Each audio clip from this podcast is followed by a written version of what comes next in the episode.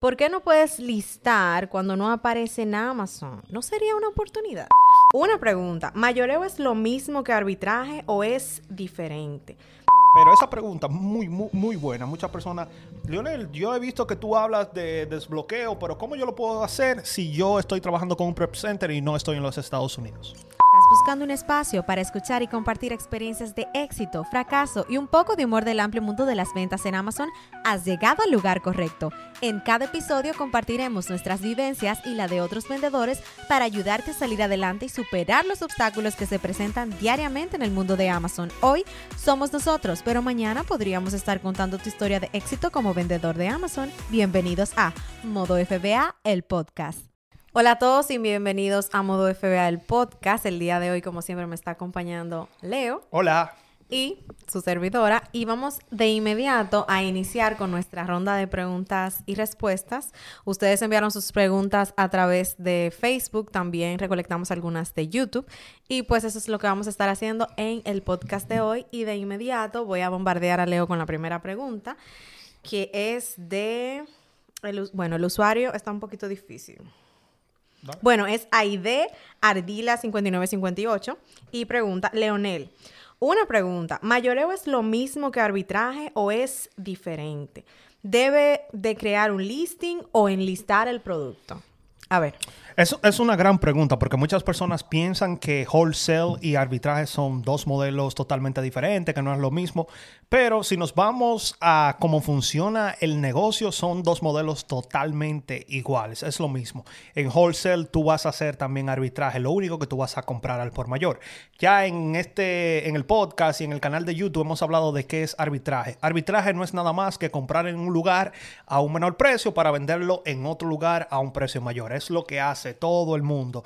Es lo que hace Walmart, es lo que hace Target y es lo que hacemos nosotros. Compramos en dimensiones o a precios menores y lo vendemos a un mayor precio. Con wholesale vamos a hacer exactamente lo mismo. Vamos a ir a distribuidores, vamos a pedirle la lista de precios de los productos que ellos tienen y luego vamos a ver si esos productos yo lo puedo vender en Amazon por ganancias. Así que básicamente es lo mismo. La única diferencia es que en el arbitraje normal, que es el que nosotros hacemos, nosotros vamos a tiendas que son eh, del, del, consumidor final, digamos a Walmart, yo voy y compro productos en Walmart, con el wholesale o las ventas al por mayor, yo iría a un distribuidor y en vez de comprar 5 o 3 unidades, yo compraría, no sé, 50, 100 y, o, o 500 unidades. Y esa es básicamente la única diferencia. Exacto, que yo pienso que esa es la diferencia, que en el arbitraje nosotros podemos enfocarnos en, con, bueno, tenemos la posibilidad de comprar una cantidad limitada. Aunque queramos comprar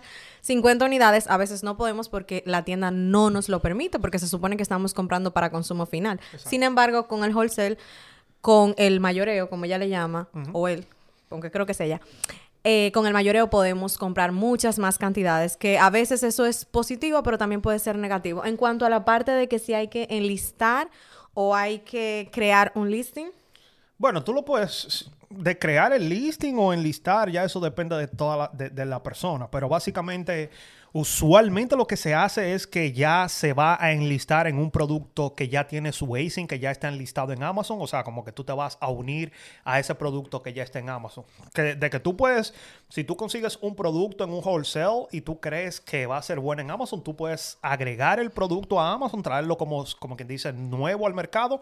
Pero usualmente eso no es lo que las personas hacen. La mayoría de personas cuando hacen wholesale ya van a mirar esa lista de productos, como dije al principio, y lo van a comparar con productos que ya se están vendiendo en Amazon. No, en la mentalidad de ellos no está crear una nueva un nuevo listing o listado en Amazon. Así que, Ross, entonces te voy a tirar una a ti. Esta pregunta la hizo Javier Cruz y también creo que la hizo en YouTube y él me está diciendo, tengo una pregunta, para poner los códigos de barra a mis productos, ¿debo usar obligatoriamente etiquetas o puedo imprimirlos en una hoja normal, recortarlos y pegarlos con alguna cinta. ¿Qué, tú crees de esa pregunta? Bueno, eh, yo voy a ser un poquito radical con esta respuesta. Ok. Yo siento que sí, que es obligatorio que utilices etiquetas. Si bien es cierto que te pudieran funcionar el modelo que estás explicando de imprimirlo en una hoja de papel normal sin ningún tipo de adhesivo y luego usar cinta para pegarlo, Se podría estropear, la presentación no es la misma, pasarías más trabajo. Yo invertiría un poquito más en la hoja que trae las etiquetas por separado, creo que trae 30 etiquetas, que fue lo que nosotros utilizamos cuando iniciamos. Y utilizaría mi impresora normal y pues sería casi lo mismo que tú estás diciendo, simplemente que quitándole el paso de recortar y utilizar cinta. Y de esa manera incluso el producto se vería preparado de una manera más profesional, porque no sé qué diría Amazon si le llega eh, un producto con las etiquetas de esta manera, ya que está, yo creo que es como más estético Exactamente. utilizar etiquetas. Además, e, es bueno que tú lo dijiste, pero es bueno recalcar. Y es que muchas personas creen que necesitan una impresora térmica, una Rolo, que es la más famosa. Pero no, si tú estás comenzando y tú tienes una impresora en tu casa, tú puedes utilizar esa impresora que tienes. Y la hoja que Rosa acaba de decir trae 30 labels, 30 etiquetas, y tú puedes imprimir los FNSQ que van en los productos con esa hoja y en tu impresora. Así que no tienes que invertir en, en una impresora cara térmica. Sí. Para lo que sí podrías utilizar eh, un papel normal, convencional y tu impresora convencional también es para los envíos. O sea, ya en las cajas, al principio nosotros lo hicimos así también. Utilizábamos una hoja 8 y medio por 11 y ahí lográbamos imprimir los dos stickers que llevan las cajas y utilizábamos cinta también para pegarlo porque ya en ese caso no, no considerábamos prudente o no habíamos pensado en comprar para eso también etiquetas con el adhesivo. Y que eso no le va a llegar al cliente. Eso lo van a recibir en Amazon, van a abrir esa caja, esa caja ya se pierde por ahí, quién sabe qué pasa con esa caja, pero no le va a llegar al, cliente esos labels que le ponemos a las cajas cuando ya las cerramos para enviar a Amazon. Así que yo no pasaría ese trabajo que tú estás eh, explicando. De todos modos, en la caja de descripción, si tú estás viendo en YouTube o en el podcast, yo te voy a dejar el link de esas hojas que traen 30 labels para que tú la puedas conseguir, si, si, si les interesa. Correcto, vamos con la siguiente pregunta que es de Ricardo JTV. ¿Cómo estás? Una pregunta. ¿Puedo desbloquear un producto con un recibo de Costco? Sí, muchas personas siempre hacen esta pregunta. Lo único que cambia es la tienda. Puede ser Costco, puede ser BJ's, puede ser Walmart, Target. Y la respuesta es de que si puedes, claro que puedes. Muchas personas lo han hecho. Amazon es loco, yo diría. No se sabe cómo funcionan muchas veces las cosas ahí adentro. Así que muchas personas lo han hecho y han tenido suerte. Ahora, ¿esa es la forma correcta de lo que Amazon pide? Esa no es. Porque Amazon pide que tú vayas a un distribuidor autorizado y ahí Amazon te da todos los requisitos que ellos piden para que tú compres 10 unidades de ese producto y luego tú vas a darle esa, ese invoice a Amazon y también te van a pedir fotos de los productos. Así que Vuelvo y repito, esa no es la forma que Amazon pide, pero conocemos de personas que lo han hecho hasta con menos de, de, Costco. Y más hoy en día que Amazon se, se, está abriendo mucho a desbloquear a las personas. Pero la forma correcta es ir a un distribuidor autorizado y comprar 10 unidades del producto que tú te quieras desbloquear. Es posible, pero yo no lo haría. Porque a mí me gusta la seguridad. Entonces, yo al submitir esta información, yo misma no me siento segura de que la vayan a aprobar y cuando yo tengo todo mi paquete para desbloqueo listo, la seguridad que yo siento me permite volver a enviar la información o arreglar cualquier cosa que ellos me pidan.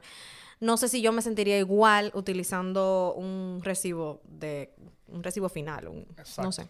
Bueno, entonces vamos directamente con la siguiente pregunta y dice, mientras mientras esperamos el cambio a la LLC, ¿Se puede seguir trabajando normalmente con una cuenta individual? Gracias. Bueno, si tú estás en el proceso de crear tu LLC y todavía tú no has submitido ninguna información a Amazon, tú puedes continuar normal con tu cuenta de vendedor y realizando tus ventas como ya lo estabas haciendo anteriormente. Ahora, en el momento que te toque hacer el cambio, vas a tener que submitir esa información a Amazon, vas a tener que esperar a que ellos aprueben esa información. Ya lo que pasa en el camino, yo no te puedo asegurar nada, pero creo que deberías poder seguir vendiendo de manera normal y ya luego cuando sucede el cambio es simplemente como si tu cuenta cambiara de nombre. Exactamente. Y es, esta pregunta que tú estás haciendo es lo que nosotros le, le recomendamos a las personas. Si tú no estás seguro, empieza con una, una cuenta individual y ya en el camino, cuando tú ves que este negocio te gusta, que funciona, que no es mentira, que sí, que se puede echar para adelante, luego entonces tú te puedes crear tu LLC e eh, ir poniendo todo en orden. Así que claro que lo puedes hacer sin ningún problema. Ok, entonces ahora tenemos la siguiente pregunta de, o, de EJV Valle 2119 y dice, hola, ¿tú sabes qué pasa cuando usas tu cuenta de vendedor y compras con ella misma? No pasa nada. Muchas personas tienen ese miedo de que, oh, yo puedo comprar en Amazon con mi cuenta de vendedor. Y sí, nosotros nos creamos una cuenta de negocio de, de comprador y nosotros compramos en esa cuenta. Por el contrario, es buena porque hay muchas ofertas para las cuentas de negocios, tú no pagas impuestos y, y, sí, hay muchísimas cosas. Sí, para no pagar impuestos tú tienes que submitir la información Exacto. del lugar. O sea, no, sí. es que, no es que de inmediato tú abras la cuenta de negocio, uh -huh. vas a tener esa ventaja. O sea, nosotros submitimos la información y el mismo día, yo creo que no pasó ni una hora uh -huh. y ya ellos habían autorizado que no, no nos cobraran el impuesto. Exactamente. Aparte de eso, el único problema que yo le veo es con el Amazon to Amazon Flip y aquí es donde hay que tener cuidado porque si tú estás haciendo el Amazon to Amazon Flip, para los que, lo que no conocen de qué se trata, es que tú compras un producto en Amazon y lo vas a volver a vender en el mismo Amazon. Esto es posible, se puede hacer sin ningún problema, pero tienes que tener cuidado. Y el cuidado que tienes que tener es que no puedes utilizar ninguno de tus beneficios Prime para comprar estos productos. Así que yo me cuidaría de que no tengo mi cuenta Prime, de que no estoy utilizando ninguno de esos beneficios para no tener ningún problema cuando vaya a vender esos productos en Amazon. Pero aparte de eso, tú puedes crearte una cuenta de negocio. Si tienes toda tu información para no pagar impuestos, lo puedes hacer. Y eso es lo que nosotros utilizamos.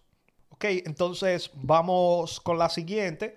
Esta es de Omatos Pérez y él dice, muy bueno el video, muchas gracias, pero tengo una pregunta. ¿Hay algún problema en pedir a China o a otro lugar y luego venderlo en Amazon? Ross, muchas personas siempre, esa es una pregunta común. ¿Hay algún problema con yo pedir en, pedir en China para venderlo en Amazon? ¿Hay algún problema con eso?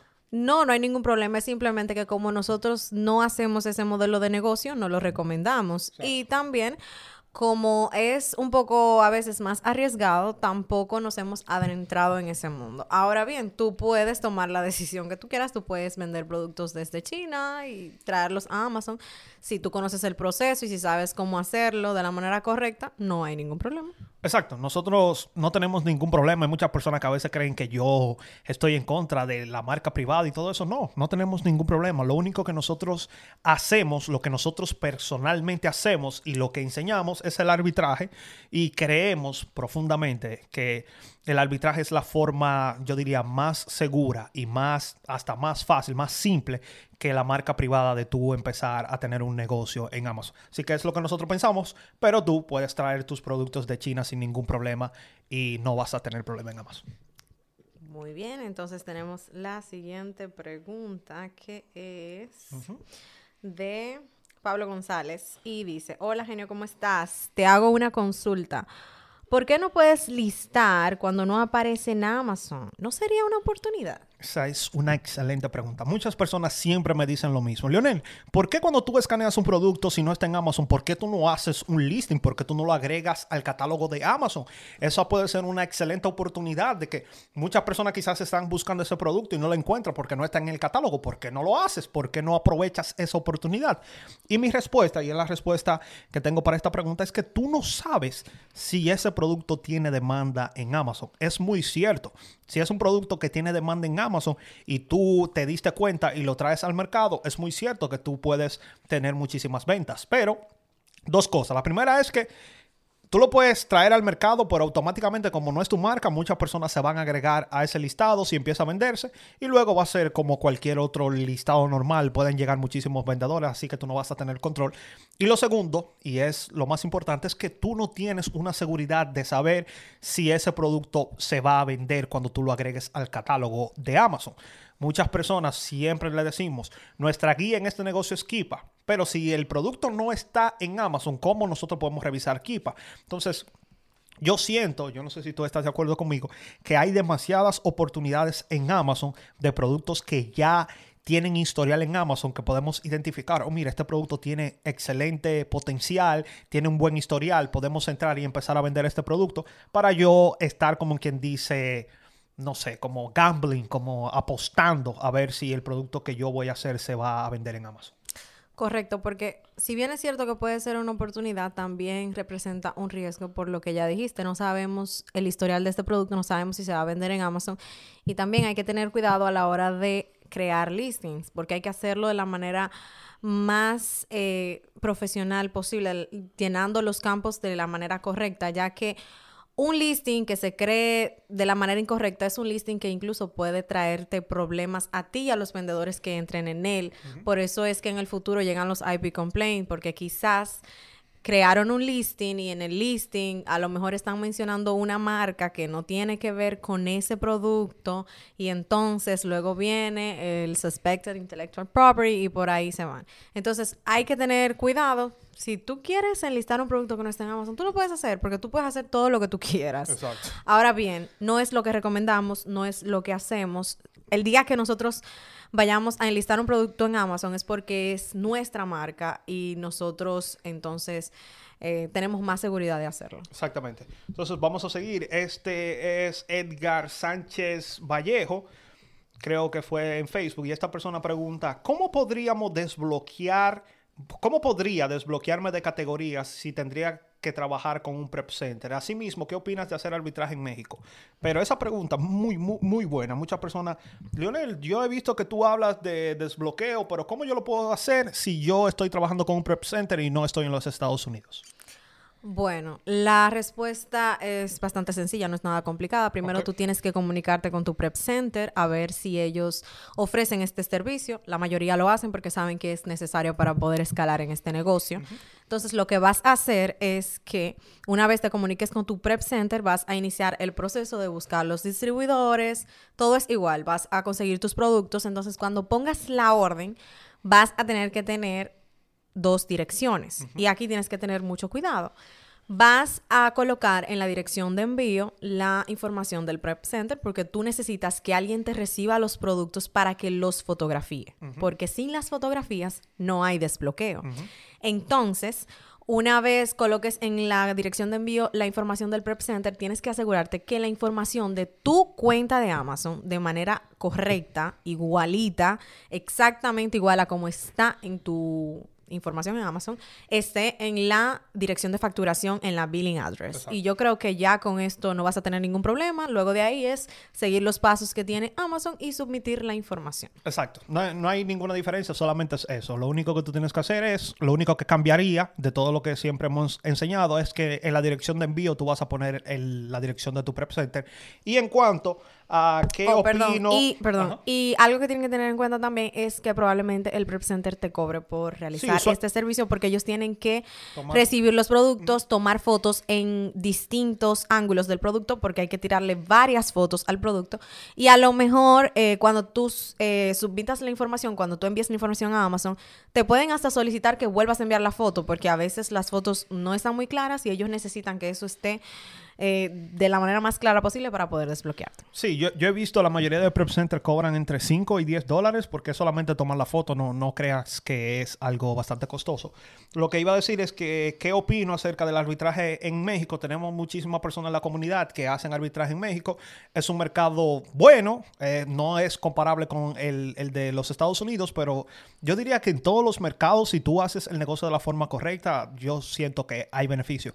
Pero si tú puedes hacerlo aquí en los Estados Unidos, quizás más adelante, mi recomendación es que lo hagas aquí eh, dentro de los Estados Unidos. O en ambos mercados. Sí, también.